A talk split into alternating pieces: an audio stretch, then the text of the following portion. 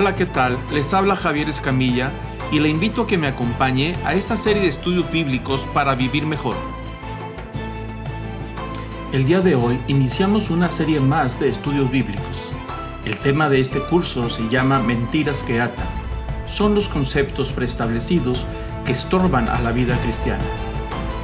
Esta es la lección número 3, con el tema ¿Estoy solo? Me siento completamente solo, nadie me puede ayudar, todos me han abandonado. ¿Todo esto es verdad? Este es el tema que vamos a estudiar el día de hoy. La primera mentira. Recordemos que iniciamos una serie de, temas, ¿no? El primero fue mentiras que nos atan. El segundo tema, la semana pasada, fue la verdad que nos libera.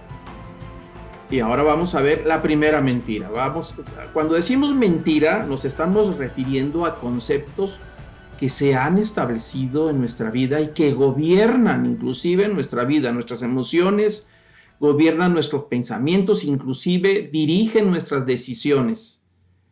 Y, eh, y estos conceptos no vienen de los principios bíblicos. Nosotros necesitamos aprender a vivir lo que la Biblia enseña, ¿no? Entonces, el primer tema que vamos a ver hoy es esta mentira o este falso concepto, que es el yo estoy solo. Es algo que en muchas ocasiones nosotros nos hemos, ah, nos hemos preguntado o nos hemos dicho varias ocasiones por qué estoy solo o si estoy solo o no estoy solo, porque la soledad no es un asunto de cuánta gente está a nuestro alrededor. Podemos estar rodeados de muchísima gente, familia o amigos y al final de cuentas nos sentimos, nos sentimos solos. Este concepto de la soledad ah, es un concepto que nosotros necesitamos comprender poco a poco. Por naturaleza, todos nosotros eh, nos sentimos solos, sin excepción. Todos los seres humanos nos sentimos solos. Y bueno, desde que nacemos nos van acompañando nuestros padres o hermanos y vamos creciendo y vienen los amigos y vamos creciendo y viene el, el novio o la novia o el esposo o la esposa y vienen los hijos y después de los nietos y hay todo un proceso para sentirnos acompañados. Pero en, muchísimos casos no necesariamente tener un esposo o una esposa significa que hay compañía. ¿eh? Eso no es una garantía necesariamente. Eh, no necesariamente tener hijos significa que no hay soledad. Eh, no necesariamente estar rodeado de muchos amigos significa que no hay soledad. La soledad está presente ahí y Dios en su sabiduría y su misericordia nos ha rodeado de diferentes formas o provisiones de amor que pueden venir no solamente a través de vínculos familiares, sino inclusive amistades. La palabra de Dios es muy clara cuando dice que hay amigos más queridos que un hermano, es decir, son más cercanos que la familia misma, ¿no? Y, son eh, amistades muy fuertes que nos han acompañado a través de los años. O hay hermanos de la carne, literalmente hermanos carnales, que nos han acompañado toda la vida, que son realmente compañía. A veces no se dan todas las familias de que los hermanos son compañía, conforme van creciendo se van separando unos de otros y los mantiene unidos los padres y una vez que ya no están los padres, cada uno agarra su rumbo. Pero no, hay casos donde los hermanos o hermanas realmente han sido una compañía a través de los años, ¿no? Entonces, la, provisión de Dios no siempre eh, viene pensando en que si estoy casado, no estoy casado, o si tengo hijos, no tengo hijos, no tiene nada que ver. El asunto de la soledad está en todos y con los años se va volviendo más fuerte, más patente, ¿no? se va acentuando. Entonces Dios en su sabiduría, entendiendo cómo el pecado nos vino a traer entre los males de una naturaleza de pecado, nos vino a traer también esta sensación de soledad eh, en que podemos estar, sentirnos solos. Y hay personas que no, que les puede gustar mucho la soledad. A mí en lo personal me gusta estar solo. Y a veces mi esposa al principio batallaba un poquito conmigo eh, soy, me gusta estar en espacio solo por mucho tiempo, pero cuando me siento solo, luego empiezo a buscar por todos lados dónde andas, qué andas haciendo, eh, los niños y cosas así, o los amigos, ¿no? Pero, pero ese tema de la soledad es un tema que si nosotros no lo entendemos ah, de acuerdo a los principios de Dios, nos puede generar problemas emocionales fuertes. Que hay solución, por supuesto que hay muchísima solución, y ahorita lo vamos a ver, ¿no? Porque ah, están los falsos conceptos de los que hemos hablado con respecto a la, a la soledad, ¿no? o a sentirnos solos. Así es que es muy distinto que nos guste estar solos o a sentirnos la soledad, porque eso es un asunto que nos puede, como lo acabo de comentar, nos puede hacer muchísimo daño eh, si nosotros no lo tratamos bien y no lo entendemos de acuerdo a los principios bíblicos. Recuerdo el caso de un hombre hace muchísimos años que me comentó y me dijo, dijo, sabes que yo me sentía, por mucho tiempo me sentía muy solo, pero muy solo. Era un hombre que se había divorciado y, y sus hijos estaban en otro estado, realmente estaba en una situación muy complicada. Y, me dijo, yo tenía problemas graves en la soledad, no lo había entendido cómo Dios puede proveer para nosotros en ese tiempo de soledad, proveer eh, suficiente seguridad. Porque yo me sentía muy mal, dice, inclusive eran los tiempos en aquellos años que no había celulares, en donde era una línea telefónica y él se sentía tan solo de todo, no, no nada más en cuestiones familiares, sino de amigos había una soledad completa muy fuerte y me dijo, mandé poner dos líneas telefónicas, una en la sala de mi casa y la otra la puse en la recámara. Y cuando me sentía muy, muy solo, marcaba desde mi recámara al otro número para que sonara en la sala y cuando menos escuchar ese, ese sonido del teléfono. Entonces me conmovió mucho su historia, ¿no? Y me dice, pero una vez que yo llegué a conocer a Cristo, ya no he sentido eso. Dijo, ya no lo siento ha, cambiado totalmente la percepción. Y bueno, y eso es lo que queremos también eh, eh, ver el día de hoy. Ahora con el tema de la pandemia, pues sí se ha sentido o se ha aumentado los niveles o la sensación de soledad, porque no salimos con mucha facilidad. Bueno, aunque ahora ya nos estamos moviendo un poquito más, pero en los tiempos más críticos de hace seis, ocho meses, eh, no salíamos del hogar y eso acentuaba mucho la soledad. Por otro lado, ha ayudado muchísimo el Internet entre los beneficios que hay, es que podemos estar en nuestra casa y podemos estar en comunicación con alguien, ¿no? Y ese alguien puede ser nuestro círculo cercano o inclusive familiares que están a horas o días de distancia o personas que están en otra parte del mundo y establecer vínculos de, compañía, de amistad, de, diferentes vínculos. Entonces, todos esos son beneficios que se ha dado, eh, pero al final de cuentas el tema de la soledad siempre va a estar ahí. Eh, es algo que hemos arrastrado como resultado de la caída del hombre. Dios en el Génesis lo dijo muy claro cuando se refirió al hombre. La palabra hombre ahí en Génesis, cuando dice no es bueno que el hombre esté solo, la palabra que usa ahí hombre es Adán, con M al final, Adán. Y esa palabra Adán, en este caso, significa humanidad. Dice, no es bueno que el ser humano esté solo. Y ahí empieza todo un, proceso, ¿no? Entonces, aquí el punto es si realmente nos sentimos acompañados o nos sentimos solos, ah, independientemente de quién está a nuestro alrededor. Entonces ahí entramos, vamos a entrar al tema con, esta lectura. Eh, y, es el, paso número tres, con una mentira que se ha establecido cuando llegamos a, una conclusión de decir que estamos totalmente solos.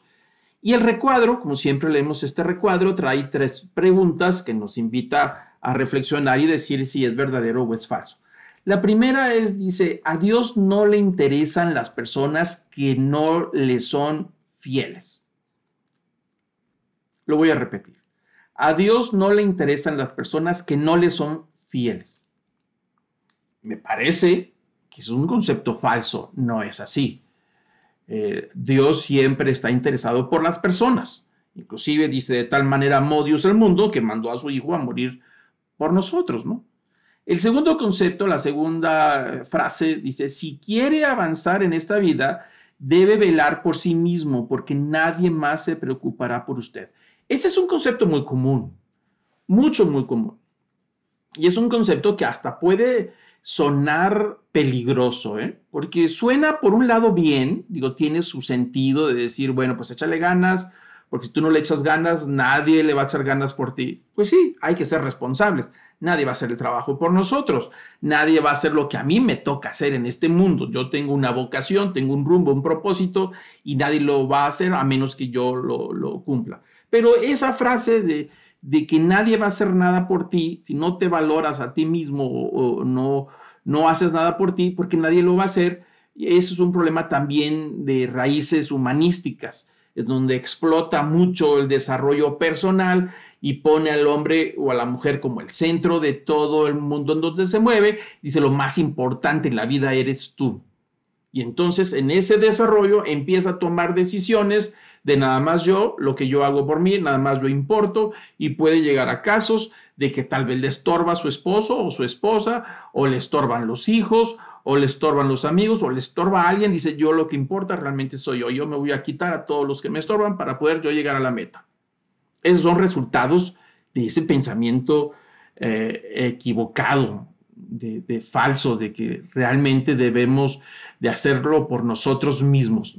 Se nos olvida que nosotros estamos conectados de una manera con otros. Hay, hay un filósofo por ahí que dijo que, el ser humano no es una isla, ¿no? Todos estamos conectados. Y cuando llegamos a pensar que yo lo que hago, lo hago por mí, por mí mismo y a nadie le debe importar o interesar y que lo tengo que hacer, nos llevamos de encuentro, por supuesto, a todos los demás. No pensamos en los demás. Así es que ese concepto no me parece que es verdadero.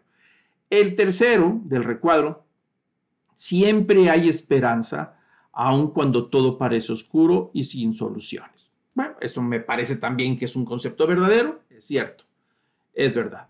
Pero bueno, vamos a entrar al tema eh, de la mentira o el concepto falso que nos corresponde. Dice el recuadro, el párrafo más bien, se me siento completamente solo. Nadie me puede ayudar todos me han abandonado. Siento como si Dios estuviera lejos o que se hubiera ido de vacaciones. Aún en medio de la muchedumbre, muchos se sienten solos, abandonados, temerosos, desesperados. Frente a la soledad, algunos llenan su tiempo con actividades, amigos, trabajo para no tener que mirarse en el espejo y preguntarse, ¿hay alguien que se preocupe por mí? Otros desesperadamente buscan consuelo en prácticas dudosas o en relaciones abusivas o equivocadas, en sexo, en alcohol o en las drogas. La respuesta, aquí viene el tema de la respuesta. ¿Es cierto que está, estamos solos o está solo? Eso es lo primero que nos debemos de cuestionar. Ya hemos hablado que eso es algo muy común y a veces cuando usamos frases donde nadie me puede ayudar, ¿es cierto eso? Nadie, porque son, a veces son palabras absolutas. Todos me han abandonado. ¿Es cierto que todos nos han abandonado? A veces, cuando estamos en una situación de crisis y necesitamos apoyo, puede venir muchas personas a apoyarnos, pero aún así nos sentimos solos cuando no vienen las personas que esperamos que deben de venir a apoyarnos.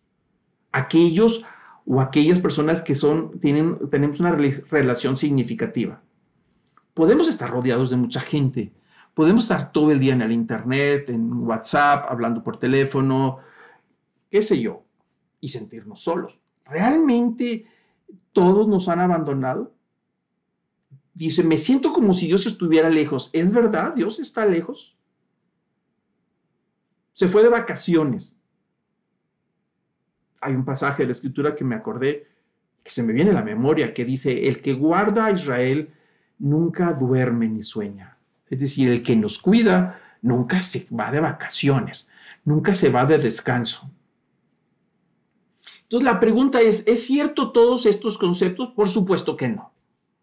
Este es uno de los conceptos equivocados o mentiras más destructivas de nuestro tiempo. ¿Cómo lo sabemos? Bueno, pues la Biblia está llena de promesas ah, de persona, ah, promesas para la persona que se siente sola y abandonada, ¿no? Y vamos a leer algunos de estos conceptos. Regresamos a la Biblia porque ahí está la voluntad de Dios, ahí están los planes de Dios, ahí están sus preceptos para poder entender cómo está nuestra relación con Dios. Y vamos con el primer pasaje, Isaías 41, versículo 10.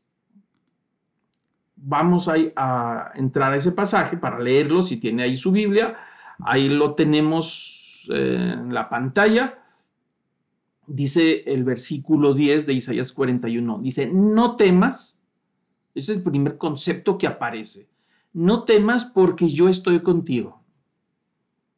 no desmayes porque yo soy tu Dios que te esfuerzo. Siempre te ayudaré, siempre te sustentaré con la diestra de mi justicia. Estos conceptos son reales para la persona que tiene una relación con Dios. Pero si se fija en el versículo 10, hay cuatro frases. No temas porque yo estoy contigo. El temor a la soledad, el temor a sentirnos que no somos nada para nadie, ese es un falso concepto, porque dice Dios, yo estoy contigo. Esta es la base de las relaciones. En la medida en que tú te relaciones conmigo, el temor va a desaparecer y yo voy a proveer para ti de diferentes maneras. Dios es sabio, es eh, omnisciente, la manera en que Él manifiesta su amor y sus planes es, no sabemos ni cómo le hace. Pero la realidad es que Dios está con nosotros. Si nosotros tenemos el concepto de que la divinidad es el Dios que está lejos, así crecimos algunos de niños, ¿eh? nos dijeron, Dios que está ahí arriba todo lo está viendo. Y siempre veíamos a Dios como alguien muy lejano, alguien que no se interesaba en nosotros, alguien que nos había creado, pero que no intervenía en nuestra vida, que no estaba interesado en, las cosas que nos sucedían. No existía ese concepto personal. Existía el concepto de Dios en una manera comunitaria, en un sistema religioso, inclusive que se relacionaba con un pueblo, como el caso de los judíos. Pero Jesús vino y revolucionó todas esas ideas y trajo una revelación de lo que realmente es Dios y cómo quiere relacionarse con nosotros. Acuérdense que el Evangelio de Juan, en el capítulo 1, cuando dice el Evangelio que el verbo se hizo carne y habitó entre nosotros. La palabra habitar significa tabernáculo y literalmente significa habitación. Se vino a vivir entre nosotros. Dijo, y el verbo se hizo carne y habitó entre nosotros. Esa es una gran verdad para el cristiano. El hecho de que no está solo, porque Dios vino a habitar entre nosotros. Y es una verdad. Por eso dice la primera parte, el versículo 10, no temas porque yo estoy contigo. Y esa es una verdad. Podemos nosotros tomar este concepto como un pensamiento positivo. Es decir, bueno, pues es, tengo que hacerlo porque me ayuda a sentirme bien. O podemos tomarlo como una verdad.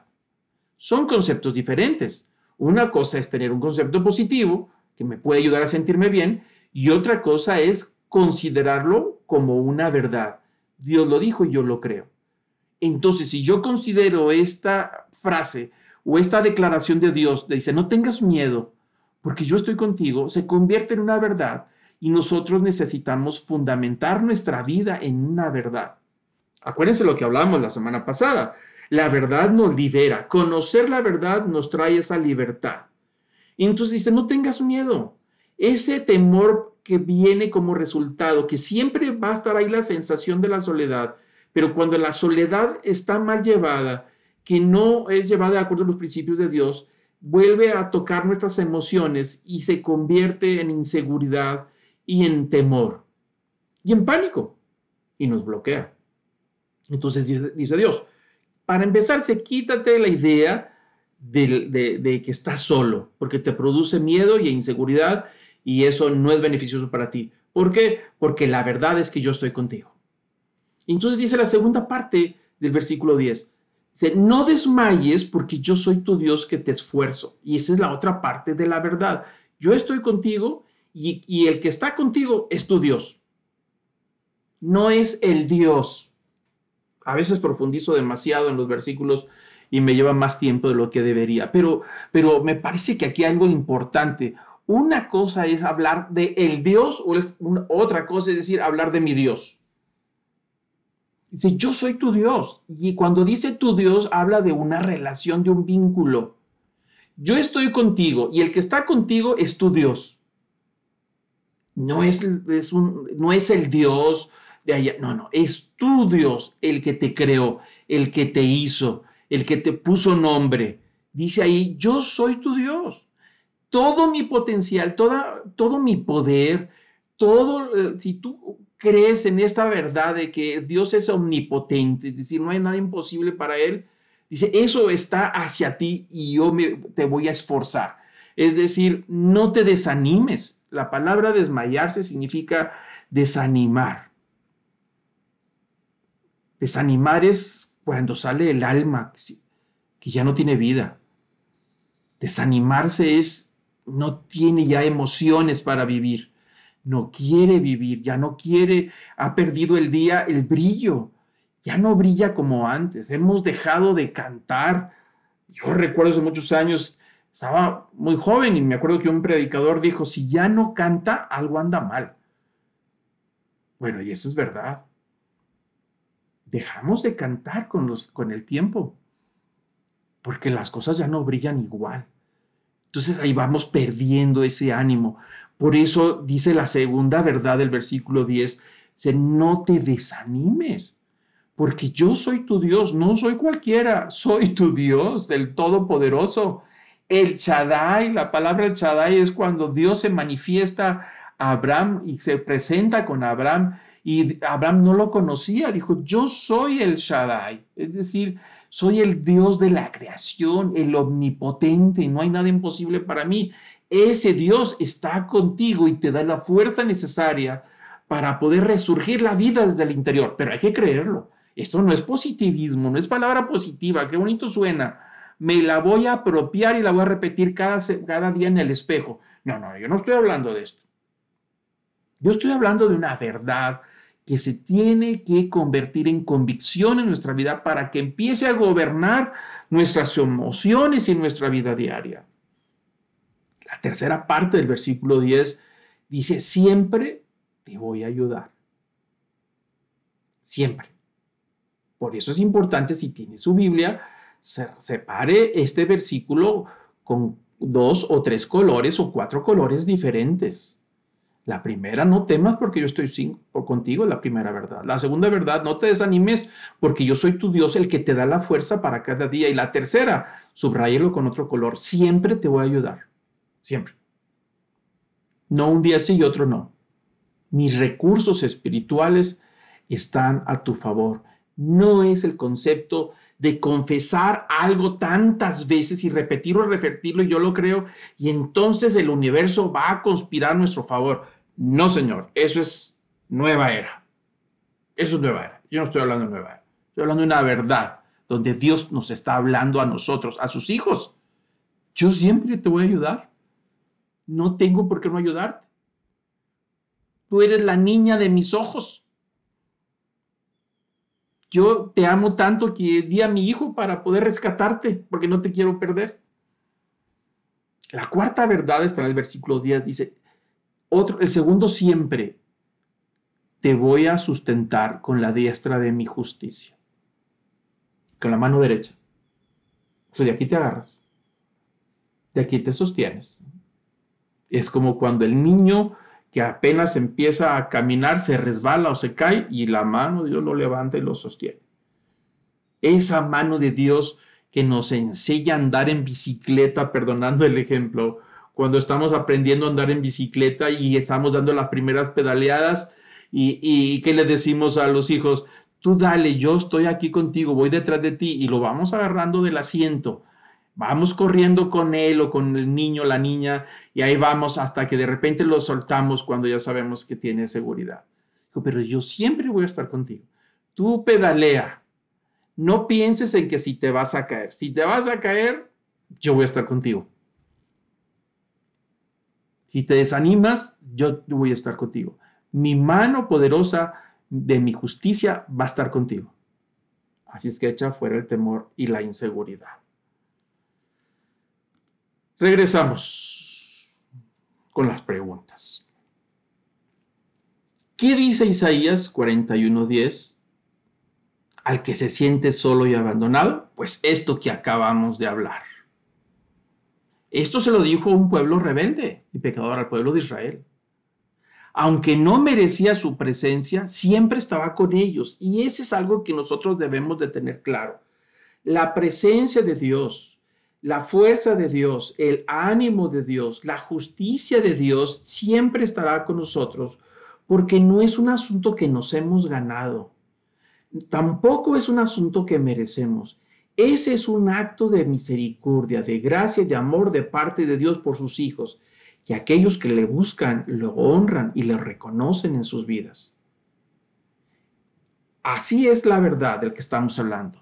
No está condicionada, esa es una verdad que está ahí. Pero necesitamos relacionarnos con Él como Padre y como Hijo, honrarlo, reconocerlo, y eso siempre estará ahí. Nosotros no podemos decir, es que Dios me está castigando. No es el tema. Es que me va mal porque Dios me ha abandonado. Para empezar, el creyente en Dios, el creyente en Jesús, que ha entrado en una nueva vida cristiana, ah, tiene que cambiar por completo todos estos conceptos de que si me va bien o me va mal. En el mundo en que nos movemos, inclusive en el sistema religioso eh, que, que a veces nos movemos, siempre juzgamos en que si nos va bien es que Dios está con nosotros y si nos va mal es que Dios no está con nosotros. ¿Qué es irnos bien y qué es irnos mal? La realidad es que no lo sabemos. Si así fuera, pobre José, aquel José, el hijo de Jacob que vendieron como esclavo, pobre muchachito, le fue muy mal en la feria. Lo vendieron como esclavo sus hermanos. Y luego se lo llevaron de esclavo a Egipto. Pobre. Pero no, pero fue a dar a la casa de un gran señorón y vivía muy bien y lo pusieron delante de toda la administración de aquel funcionario del emperador, era un funcionario del emperador, le fue de maravilla, le fue bien, pero no, estando en la casa después le fue mal, porque la esposa de Potifar ahí andaba tras los huesos de José y José no quiso ceder y lo acusó falsamente y lo mandaron a la cárcel. Pobre José, qué mal está yendo. Y estando en la cárcel ahí, Dios le dio el don de interpretación de sueños de algunos funcionarios del faraón. Le dijo, tú vas a morir en tres días y tú no, en tres días vas a quedar libre. Cuando estés libre, acuérdate de mí. Efectivamente, así le pasó. Y a los tres días murió uno y a los tres días el otro fue libre y fue a dar al palacio. Allá en el palacio, Faraón tenía un montón de problemas, no, no dormía bien y tuvo varias visiones. Y ese que quedó libre, compañero de cárcel de Josué, de José, le dijo, en la cárcel hay uno que tiene un don de Dios. Dios está con él. Pues mándalo traer. Y desde la cárcel llegó ahí con Faraón y le interpretó los sueños y después llegó muy arriba. Le dijo José al Faraón, si esto es la interpretación de los sueños, que vienen siete años de, de prosperidad y siete años de sequía, ¿qué debo de hacer? Dijo, pues búsquese el más cuerdo de todo Egipto, alguien que sea muy sabio para que administre todo esto. Dijo, y el faraón dijo, pues no hay más sabio que tú, así que vente para acá. Y lo puso por encima de todos, le dio el anillo real, le dio palacios, le dio ropajes, le dio guardias, le dio de todo. Qué bien le fue.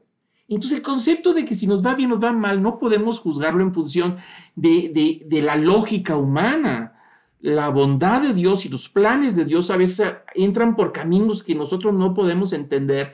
Y, cuando nosotros entendemos que todo está en sus manos y que Dios es el que, el que lleva nuestras vidas y confiamos en Él, aún en medio de la soledad, tiene un propósito y nos lleva a algo mayor. Y entendemos que todo está en las manos de Dios y nunca diremos que lo que nos está pasando nos está yendo mal, a menos que sea resultado de pecado, pero es otro tema. Entramos en el punto número dos. ¿Por qué no tener miedo de desmayar? Ahí hay cuatro renglones. Yo sé que no los tiene este material ahí, ah, pero si tiene una libreta puede anotar lo que estudiamos en Isaías 41, en el versículo 10. Los cuatro conceptos por los cuales nosotros no debemos de tener miedo o desmayar, que ya los vimos en este pasaje. Si quiere lo podemos repetir. Ahí están los cuatro conceptos. ¿Por qué no debemos de tener miedo? Porque Dios está con nosotros. ¿Por qué no debemos de desmayar? Porque Dios es el que nos da la fuerza. ¿Por qué no debemos de tener miedo ni desmayar? Porque siempre nos va a sustentar con la diestra de su justicia. Yo estoy contigo, yo soy el que te doy la fuerza, siempre te voy a ayudar y siempre mi mano estará contigo. Esas son las cuatro razones por las que nosotros no debemos de caer en el temor o en el desánimo. ¿De qué manera nos puede ayudar estas promesas? ¿Son ciertas? Para empezar. Si nosotros ignoramos estas promesas o se, nos negamos a creerlos, ¿qué, ¿qué es lo que va a pasar? Por eso hablábamos sobre estos conceptos, lo que acabamos de leer. Podemos nosotros irnos por el camino de, del positivismo y decir, bueno, lo voy a leer todos los días porque es positivo y me va a ayudar a sentirme mejor. No, no es un tema de sentirnos mejor. O es una verdad en nuestra vida o no lo es. Si yo lo desecho y lo tomo como un pensamiento positivo, no va a resolver las cosas. Pero si yo lo tomo como una promesa que es real, efectiva para, para mi vida, ¿cuáles son los efectos en mi vida? seguridad, ánimo y confianza. Ahora, punto número tres. Vamos a leer el Salmo 23.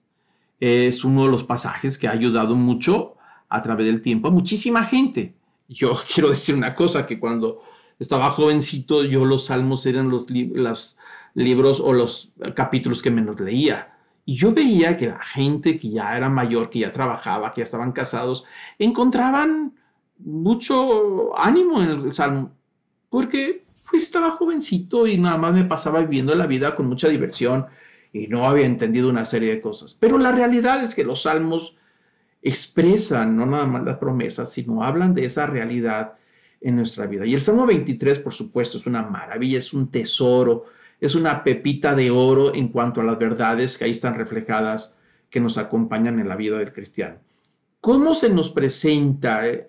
Dios en el Salmo 23, en el versículo 1 al 3. ¿Cómo se presenta de esa manera? Vamos a verlo. Que esa es la primera pregunta que nos, que nos, ah, nos da. Es el Salmo 23, versículo de 1 al 3. Vamos a poner atención cómo se presenta. Dice, el Señor es mi pastor. Es la primera carta de presentación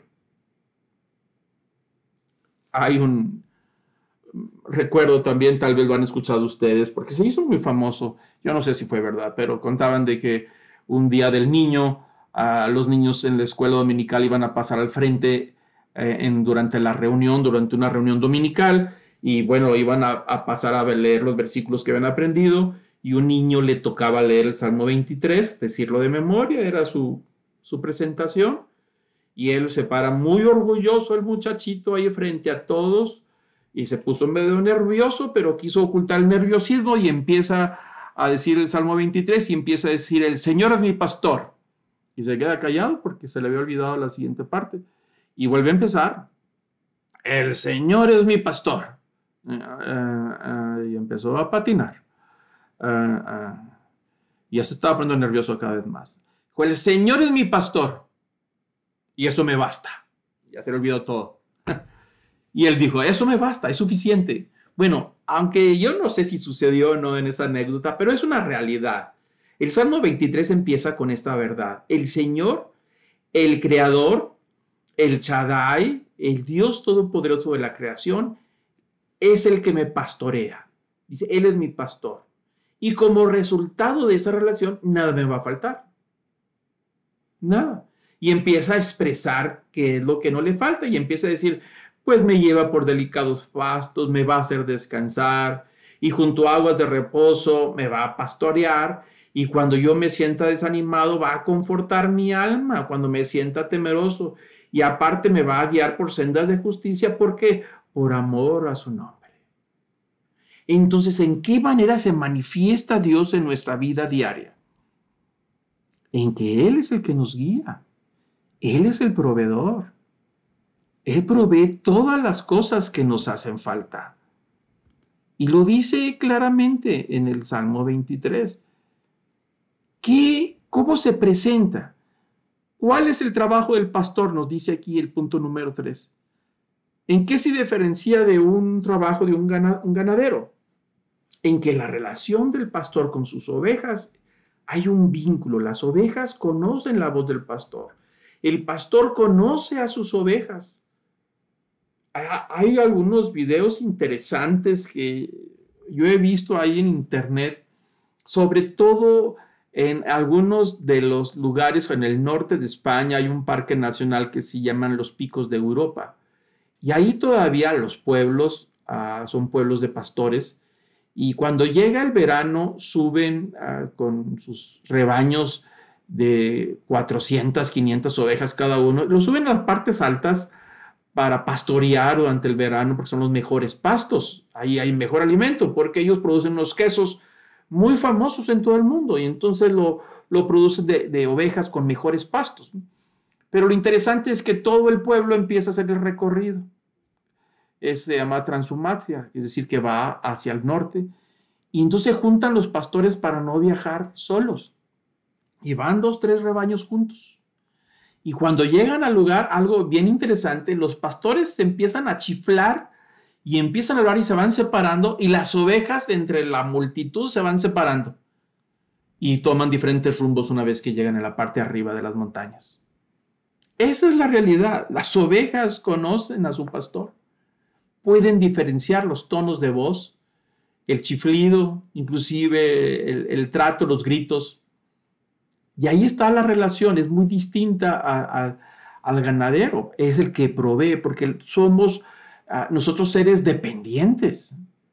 Necesitamos de la guía, necesitamos el alimento, necesitamos los cuidados como ovejas. Una oveja no es un perro, un perro olfatea el camino, regreso a casa. Una oveja no. Una oveja está come come todo el día y de repente si no se da cuenta se alejó del rebaño y no tiene olfato como para reconocer el rastro. Entre más quiere regresar, más se pierde. Necesita cuidados. Y necesita también que vayan a, a pastos saludables, porque ese olfato no siempre le permite reconocer los mejores alimentos. A veces empieza a comer cosas que no debería y empieza a, dar, a intoxicarse o envenenarse. Por eso la relación que tenemos con Dios es, el Dios es nuestro pastor, es el que está al pendiente y al cuidado.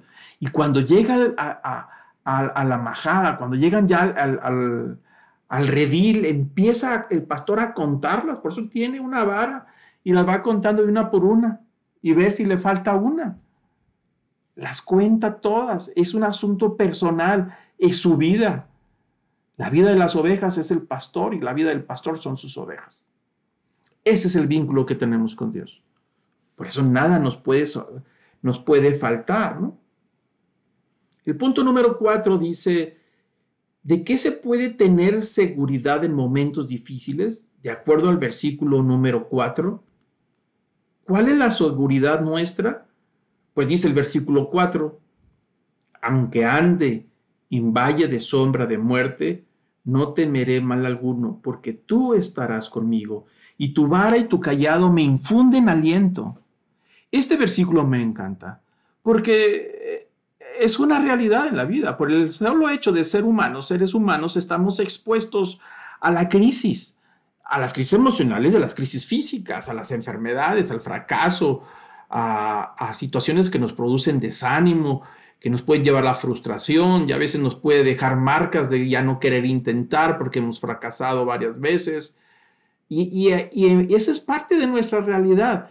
Y esos fracasos nos puede llevar inclusive a sentirnos atemorizados como el caso del peligro de muerte. En este caso, las ovejas dice, aunque ande en sombra de muerte, en valle de sombra de muerte, dijo, la realidad y la verdad es que no voy a tener miedo. Entonces, aquí me gusta este pasaje porque está viendo la oveja, dice, hay una realidad. La realidad es que es de noche. Y la sombra de muerte está presente y se refiere a que el lobo la ha estado observando todo el día. Y está esperando a que se oscurezca para poder atraparla. Entonces la oveja dice, sí, es verdad, está oscuro y hay amenazas de muerte ahí, pero hay una realidad que es superior a esa. Yo no voy a tener miedo. ¿Por qué? Porque tú vas a estar conmigo. Aún si el rebaño tiene que caminar de noche, la amenaza ahí está. Dice, pero no tengo miedo porque la presencia de Dios está en nuestra vida. Y hay momentos en la vida que está tan oscuro todo que no vemos el final del asunto, solamente vemos el problema y el problema nos inunda, el problema nos agobia y el problema nos oscurece. Y entonces a veces escuchamos palabras que nos dicen, pues así va a ser toda la vida. O a veces alguien quiere ayudarnos y empeora la cosa. O buscamos consejo con la persona equivocada. o leímos artículos de libros positivistas o desarrollo personal que nada tienen que ver con la verdad de Dios y que resulta peor, nos da consejos peores. Pero aquí el consejo que dice es que sí, el problema está ahí. Nosotros no podemos ignorar la realidad en el mundo en que vivimos. En ninguna parte la Biblia nos enseña que debemos de ignorar el mundo donde nos eh, vivimos. A veces he escuchado a cristianos, y lo digo con tristeza, que ignoran la verdad, porque a veces no quieren aceptar que está pasando por un problema. Es cuando te preguntan eh, y te dicen, oye, ¿tienes gripa? Do. Dice que do. No puede ni siquiera pronunciar la N porque está más congestionado que nada. No podemos pararnos al espejo y decir que no pasa nada. Nosotros no podemos entrar en esa falsa realidad que a veces en los libros de desarrollo personal nos dice, párate al, espejo y háblate y decir, este es tu gran día, tú lo vas a lograr y vas a lograr el contrato porque tú eres grande, porque eres fuerte, porque crees en ti mismo y te ves al espejo y te hablas y te das órdenes a ti mismo. No, esto no es de eso. La realidad está ahí y la amenaza de muerte está ahí. La enfermedad está ahí, el fracaso está ahí, la soledad está ahí, la enfermedad está ahí, la crisis financiera, ahí está, no podemos ignorarlo. Pero dice que aunque esta valle de sombra de muerte esté presente, dice, yo no voy a tener miedos frente a esta amenaza. ¿Por qué? Porque tú estás conmigo. Y esa es una realidad superior a la realidad que tenemos en primer plano. Entonces nosotros lo que tenemos que hacer es traer la realidad de Dios y traerla a un nivel presente más cercano de la sombra de muerte que nos amenaza. ¿La amenaza está ahí? Sí, no la vamos a ignorar. No podemos caer en el error de ignorarla. Pero sería una catástrofe ignorar la verdad de Dios, que es yo estoy contigo. Y no debes de tener miedo porque yo te voy a esforzar. Debes de ser valiente. El Dios creador está contigo, es el que dice. Y luego dice el versículo 4, yo no voy a tener miedo porque mi pastor está ahí. ¿Y cuál es la evidencia de la presencia del pastor en la oveja? Su vara y su callado. Hay momentos en la vida en que la realidad es que ahí está y vemos el oscuro y no vemos la salida del túnel. Y parece que, que, Dios nos ha abandonado. Y parece que nadie le interesamos en la vida, sobre todo cuando pasamos por una crisis, pues ahí están todos los amigos y familiares, pero después de varios días ya no se puede sostener, después de semanas ya no pueden estar todo el tiempo ahí abrazándonos. O no nos pueden estar diciendo palabras bonitas, no se puede, cada uno agarrar su camino y su realidad aparece. Bueno, parece que no hay salida y nos seguimos sintiendo mal, nos sentimos solos. Pero la verdad de Dios es distinta está por encima de esa realidad y nosotros tenemos que traerla a un nivel presente y más cercana al corazón, mucho más allá de lo que dice nuestra mente. Ahí están los ruidos, sí, ahí están los ruidos de la soledad, ahí están los vientos de la tormenta, ahí están los vientos de la tormenta, ahí están las olas que golpean la barca, sí, ahí está presente. Pero tú estás conmigo. ¿Qué fue lo que le dijo Jesús a los discípulos en esa tormenta en el mar de Galilea que se les vino encima. Jesús estaba descansando porque todo el día había estado predicando y enseñando y cruzaron el mar de Galilea y se hizo ya de noche y se viene un viento fuerte y una tormenta muy fuerte y entonces los discípulos se llenaron de temor y vieron a Jesús dormido. Dijo, ¿cómo que está dormido? Nos ha dejado abandonados. Cuando a veces pensamos que Dios se ha quedado dormido. Dios no nos responde. Ve cómo está la situación, estoy orando todo el tiempo, todos los días, no veo cambio, no veo ninguna diferencia. Ahí están las cosas. ¿Dónde está Dios? No dice que lo que le pido se lo pide en el nombre de Jesús. Pues he estado pidiendo ya, llevo días y no sucede nada. Llevo semanas y no sucede nada. ¿Qué pasa? Y los discípulos le dijeron a Jesús, ¿por qué duermes? ¿Por qué estás dormido? ¿por qué estás dormido? Mira el tormentón. Dijo, hombres de poca fe. Se levantó y le habló a los vientos y le habló al mar. Esa es la realidad y es la verdad. La realidad de Dios está por encima de la realidad temporal. ¿Cuánto tiempo va a durar esa crisis? Yo no lo sé. Eso no nos debe de importar inclusive. Porque Dios está con nosotros y es lo más importante. ¿Qué dice el profeta Habacuc cuando veo venir una amenaza de guerra de parte de Nabucodonosor que ya había llegado a conquistar los reinos del norte y había anunciado que iba a ir contra el reino del sur, Judá? ¿Qué dice el profeta? Pues viene una crisis, viene una guerra, viene una crisis financiera.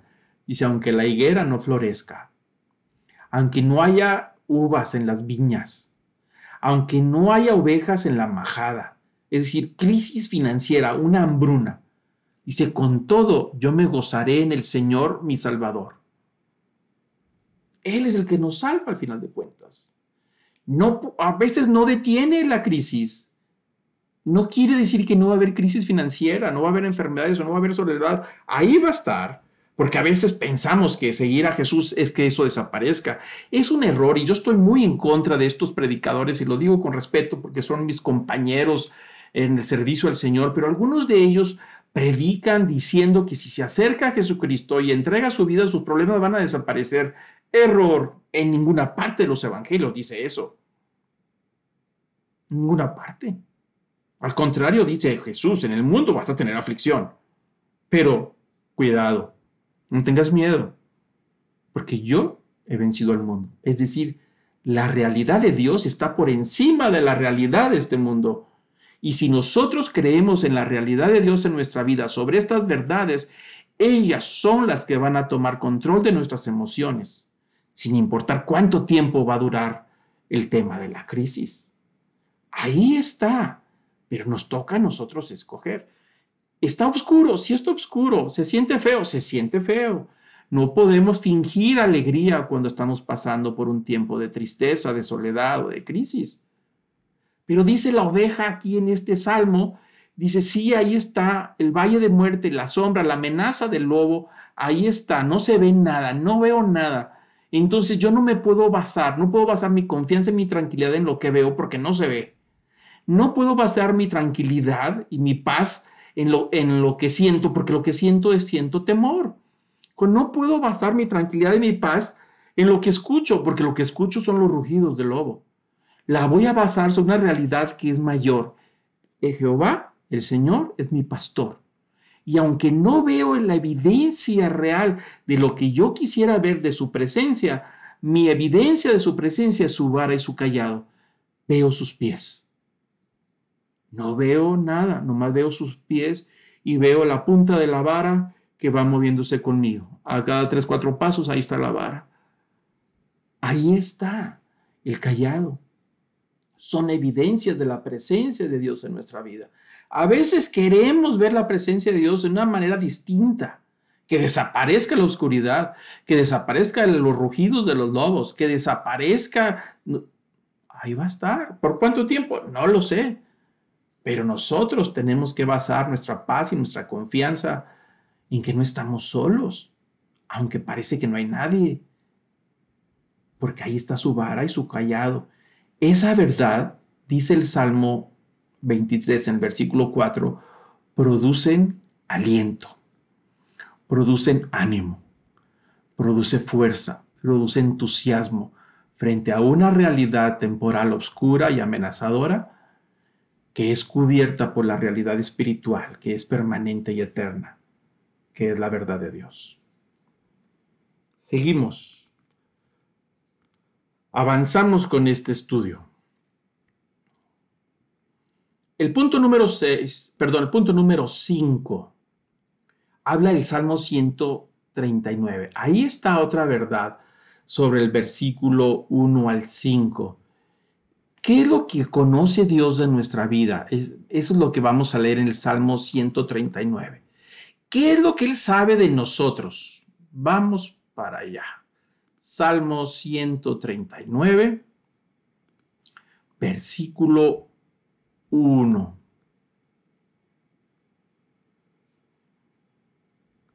Permítanme un segundo. Ahí vamos. Salmo 139. ¿Qué es lo que Dios sabe de nosotros? Versículo número uno. Oh Señor, oh Jehová, como usted quiera decir. Cuando dice oh, se refiere, es una expresión de magnitud, de grandeza, de, de cómo poder comprender esta verdad. Dice, tú me has examinado y me has conocido. Y has conocido mi sentarme y mi levantarme. Es decir, sabe todo de nosotros. Has entendido desde lejos mis pensamientos. Has escudriñado mi andar y mi reposo. Y todos mis caminos te son conocidos. Pues aún no está la palabra en mi lengua es decir, antes de que yo la vaya a pronunciar, tú ya la sabes. Detrás y delante me rodeaste y sobre mí pusiste tu mano. ¿Qué es lo que Él sabe Dios de nosotros? Todo. ¿Sabe que nos sentimos solos? Por supuesto. ¿Sabe cómo esas emociones negativas pueden invadirnos? Por supuesto que sabe. ¿Entiende las causas o las razones? Podemos tener de hijos y sentirnos solos. Podemos tener esposo y esposa y sentirnos solos, estar la soledad. Podemos tener muchos amigos, hermanos, actividades en la iglesia y sentirnos solos.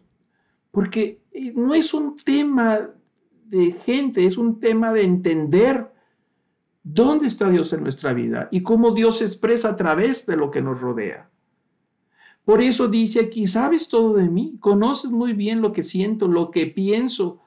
En las noches, cuando empiezo a meditar y reflexionar y que a veces siento que no hay salida, cuando lloro en soledad, ahí lo sabes. Sabes cómo pienso que a veces no logro entender cuál será la salida de lo que estoy viviendo. Todo eso lo sabes. Antes de que yo haga la oración, ya está ahí. Y hago la oración porque necesito hacerla, pero tú ya la sabes porque yo necesito declararlo, porque yo necesito hablarlo. He aquí, tú sabes todo. Detrás y delante me rodeaste, es decir, tú me inundas. Como el agua es el elemento del pez, así estoy yo. Y sobre mí está tu mano, en mi hombro. Bueno, yo le estoy agregando el hombro. Pero la mano de Dios está sobre nosotros. Esa es la gran verdad. ¿Cuánto sabe de nosotros? todo, ¿se puede uno escapar de la presencia de Dios? ¿Se puede escapar? Dice, si Él sabe todo, ¿se puede uno escapar de eso? Pues no. Fíjese lo que dice el mismo Salmo, no más que el versículo 7 en adelante. Dice, después de entender esa declaración de que tú estás alrededor de mí por todos lados y lo sabes todo, ¿no? ¿a dónde me voy a ir de tu espíritu? ¿a dónde me voy a ir de tu presencia? Es decir, ¿me puedo esconder o me puedo escapar de ti? O, puedo que, que, a lo mejor estés tan ocupado que no te des cuenta dónde estoy y que por eso no me atienden las oraciones. Es decir, es posible que entre toda la humanidad, entre toda la creación, yo quede perdido entre las multitudes que mi persona sea un insignificante para Dios de tal manera que Él ponga atención a personas más importantes y que yo quede perdido en esa inmensidad y mar de personas que es la humanidad? Si se puede, hace la pregunta, ¿a dónde iré de tu espíritu? ¿A dónde huiré de tu presencia? Dice, si subo a los cielos, pues ahí está la verdad de Dios en los cielos.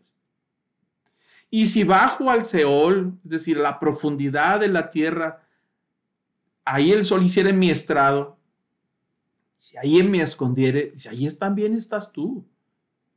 Y luego dice el versículo 9, me gusta, si tomare las alas del alba, es decir, así como despliega el amanecer, los primeros rayos del sol, y empieza a viajar por el horizonte hasta lugares más lejanos sin límite, si tomo las alas del alba y habitar en el extremo del mar, allá, dice el versículo 10, aún ahí me guiará tu mano.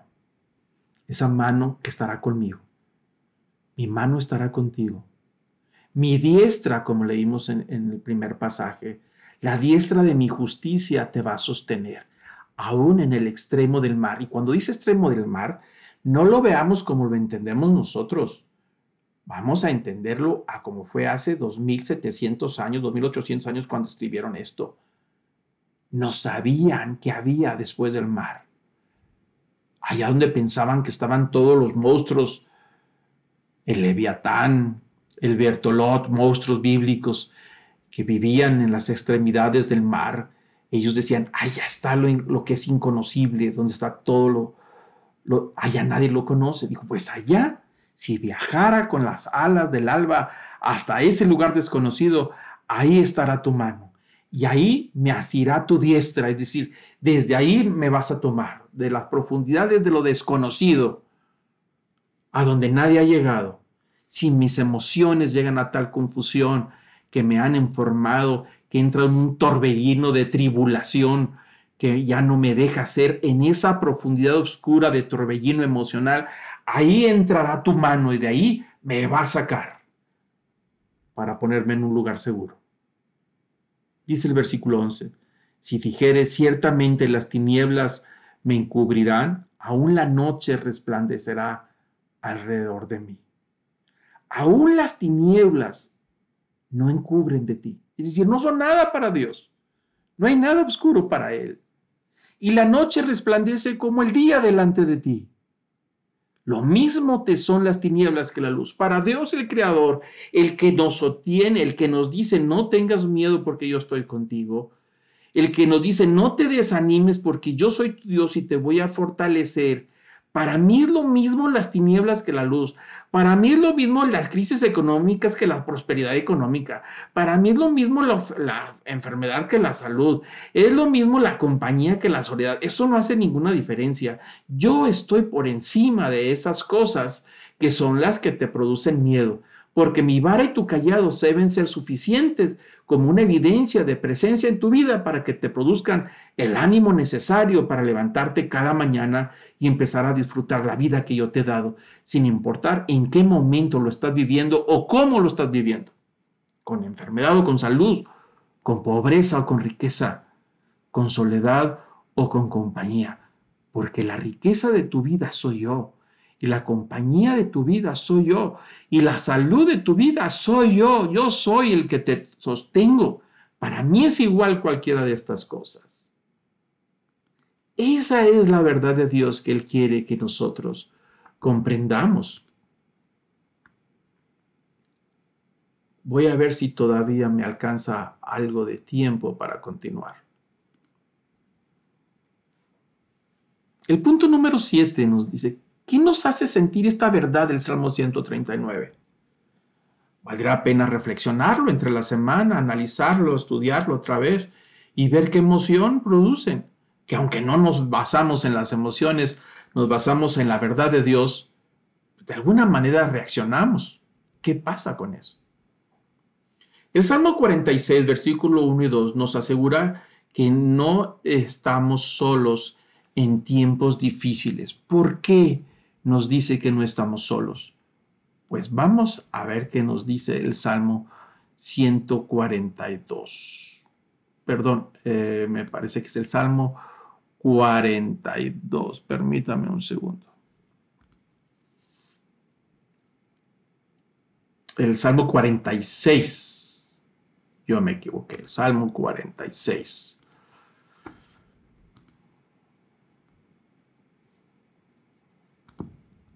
Vamos a ver qué dice. Salmo 46 nos da otra verdad. Versículo 1. Dios es nuestro amparo y nuestra fortaleza, nuestro pronto auxilio en las tribulaciones. Por tanto, no temeremos aunque la tierra sea removida y se traspasen los montes al corazón del mar. Bueno, el salmista está haciendo una declaración de fe y declarando esa gran verdad donde dice, mi verdad es que Dios es el que me protege y mi fortaleza. Y cuando dice fortaleza, ¿sabe a qué se está refiriendo? Cuando dice amparo y su fortaleza, se está refiriendo no a la fuerza, se está refiriendo a dos conceptos importantes que había en el tiempo en el antiguo Israel. Por ejemplo, cuando entraba en una crisis, una situación, un crimen uh, imprudencial, una situación extrema, la persona tenía todo el derecho de huir a las ciudades refugio, que había siete ciudades refugio en Israel. Una vez que entraba a esa ciudad refugio, ahí encontraba el amparo, el derecho de amparo. Es decir, antes de que ejercieran venganza sobre él, estaba el derecho de amparo y el derecho de amparo le permitía entrar a la ciudad refugio. Una vez entrando, nadie le podía hacer nada. Ni el enemigo, ni la venganza, ni los vengadores de sangre podían hacerle nada. Entonces le daba tiempo para explicar y buscar justicia. Y cuando dice Dios es nuestro amparo y mi fortaleza, se está refiriendo a la seguridad que produce la, ciudad fortificada. Una vez que entraba a la ciudad refugio, que eran fortificadas, nadie podía entrar a hacerle daño. Bueno, ese es lo que está tratando de decir el salmista. Decir, Dios es mi amparo, yo me voy a refugiar en Él, me voy a sentir seguro y el enemigo que venga disfrazado de tribulación, de problemas, de ansiedad, de soledad, de tristeza, de angustia, de depresión, de lo que sea, viene el enemigo disfrazándose de esa manera, dice, yo puedo huir y refugiarme y buscar el amparo y la protección y la fortaleza en la persona de Jesús, en Dios mismo. Dice, y por tanto, una vez que me refugio en su verdad, el temor debe quedar fuera. Dice, aunque la tierra sea removida, es decir, aunque estén los portazos afuera, como el lobo soplando sobre la cabaña de los puerquitos que oían todo el ruidazo de lo que hacía el lobo para derribar sus casitas. Dijo, con todos los ruidos que haga el enemigo para infundirme temor, mi verdad es que estoy refugiado en Dios. Y una vez en Él es mi fortaleza y el enemigo no me puede hacer nada aunque la tierra sea removida y traspasen los montes al corazón del mar, es decir, una situación extrema de temor. Ni siquiera con eso va a producir que yo tiemble, porque voy a estar en el refugiado y amparado en la misma persona de Jesús. Punto número 9 para ir terminando. El Salmo 145, versículo 18 al 19 también nos va a dar estas verdades.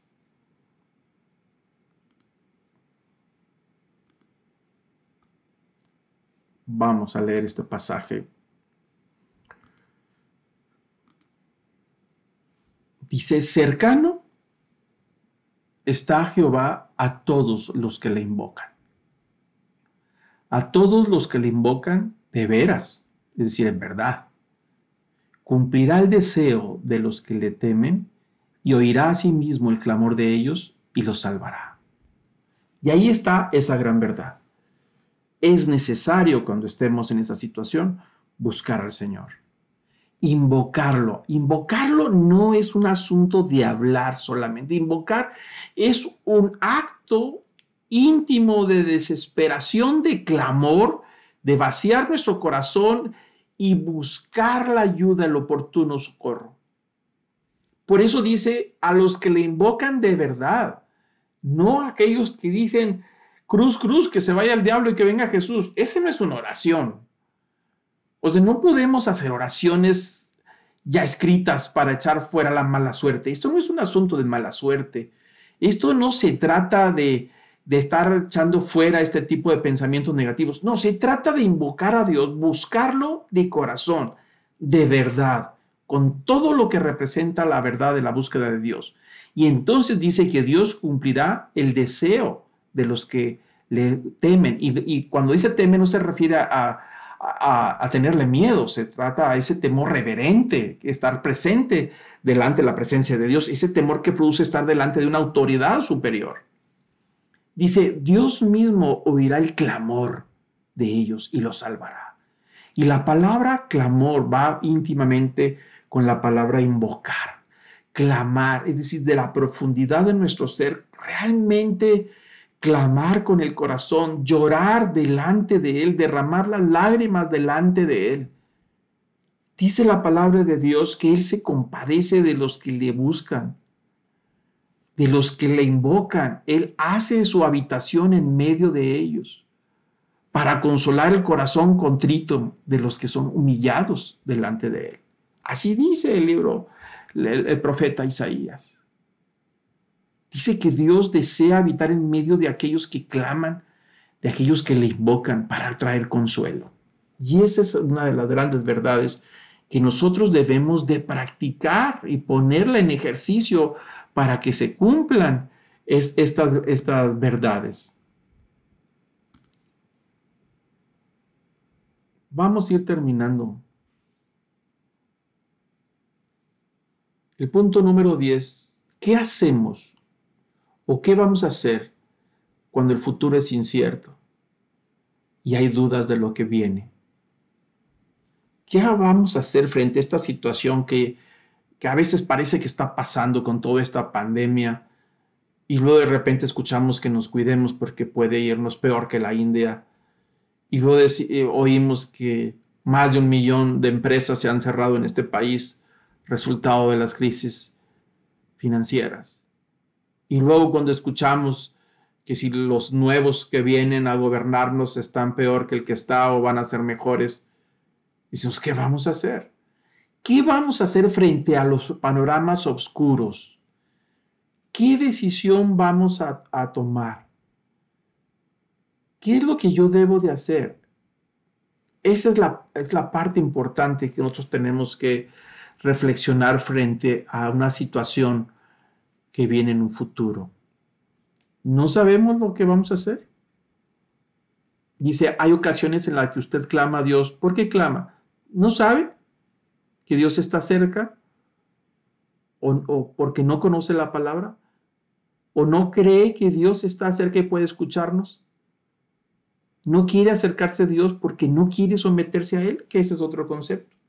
Es indispensable someternos a Él para poder invocarle y confiar en Él y clamar con todo el corazón.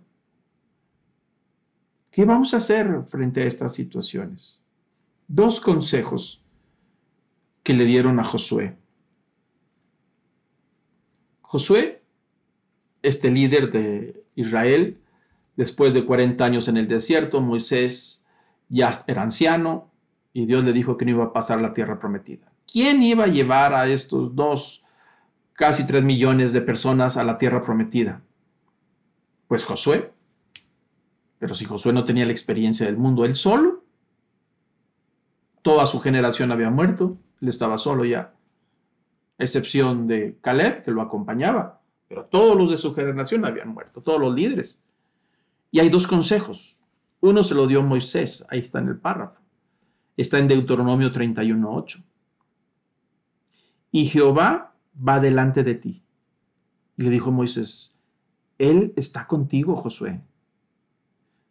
Josué, acéptalo y créelo.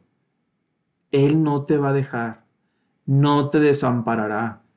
No tengas miedo, no te intimides, no te desanimes, porque el Dios creador, el que te hizo, estará contigo.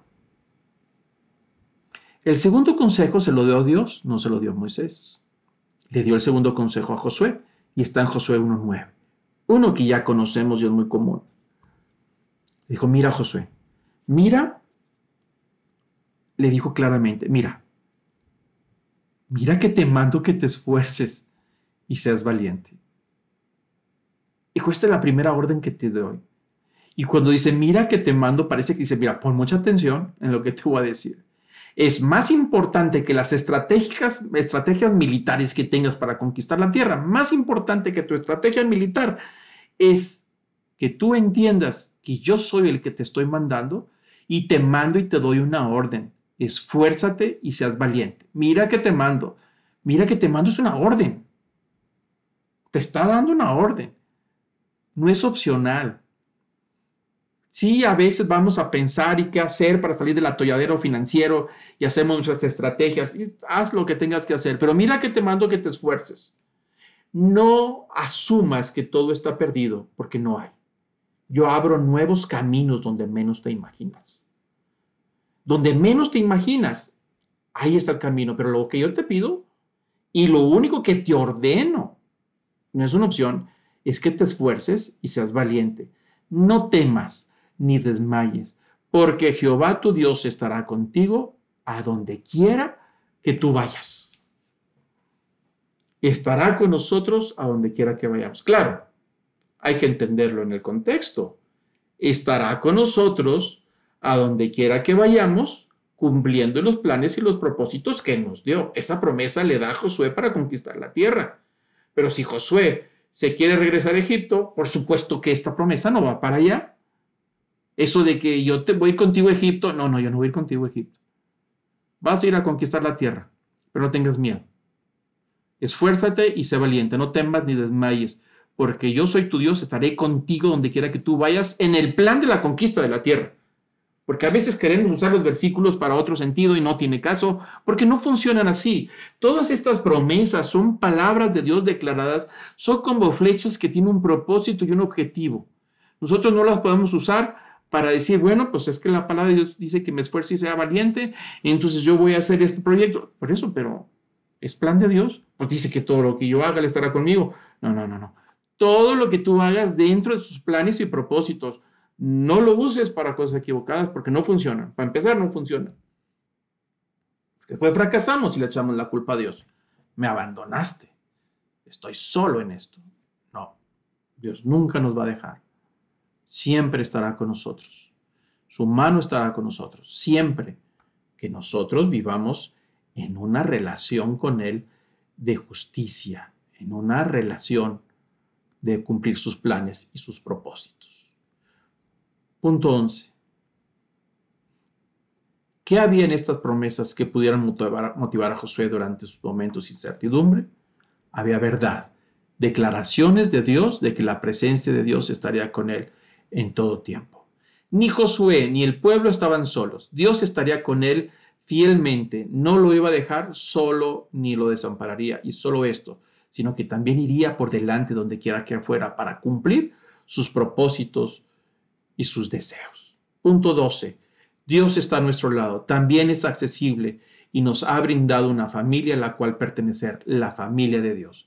Efesios 2, 18, 19 dice, porque por medio de Él, los unos y los otros tenemos entrada por un mismo espíritu al Padre. Así que ya no sois extranjeros ni advenedizos, sino conciudadanos de los santos, miembros de la familia de Dios.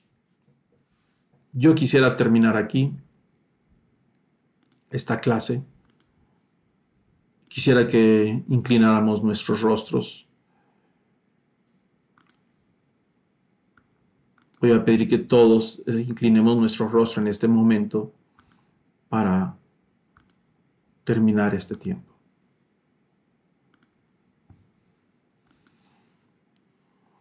Amado Señor, Padre, gracias Padre, te damos por esta palabra. Yo quiero pedirte, Señor, que esta realidad de tu verdad reine sobre nuestros corazones, gobierne nuestros pensamientos y que sean pilares en nuestra vida diaria. Señor, te reconocemos como nuestro refugio y nuestro amparo. Y aunque las cosas no sean como esperamos, y aunque los ruidos de la tormenta, los vientos, nos infunden temor, que nuestra alma pueda ser anclada sobre esta verdad, la verdad de Dios, y que tú estarás con nosotros, y que tu brazo nos sostendrá, y que tu derecha nos llevará en justicia. Padre, te pido que esta sea una verdad en nosotros, en cada uno de los que estamos aquí escuchando, ahí en su casa, en lugar donde esté caminando o sentado en el automóvil. Te pido, Señor, que el Espíritu Santo, tu Espíritu, pueda producir en nosotros una convicción de esta verdad, de que tú nos rodeas, sabes todo de nosotros que no nos escapamos de ti y que tampoco podemos perdernos en la multitud, porque tú eres omnisciente y sabe de nosotros. Conoces nuestras emociones, nuestros planes, nuestros fracasos, nuestros temores, nuestra ansiedad, nuestra soledad. Padre, yo te pido que tu verdad gobierne y reine por encima de esta realidad y que nos movamos en esa verdad, no como un pensamiento positivo, sino como una verdad que es una convicción en nuestro corazón. Tú eres nuestra verdad y sobre esa verdad fundamos nuestra vida no sobre emociones ni pensamientos positivos, no sobre sermones terapéuticos, no sobre esta verdad. Tú eres nuestro Dios somos tu creación. Tú eres nuestro Padre y somos tus hijos. Tú eres nuestro pastor y somos tus ovejas. No temeremos mal alguno, porque tu vara y tu callado nos infunden aliento. Gracias Señor. Todo esto te lo pedimos en el precioso nombre de nuestro amado Salvador y Señor Jesucristo. Amén.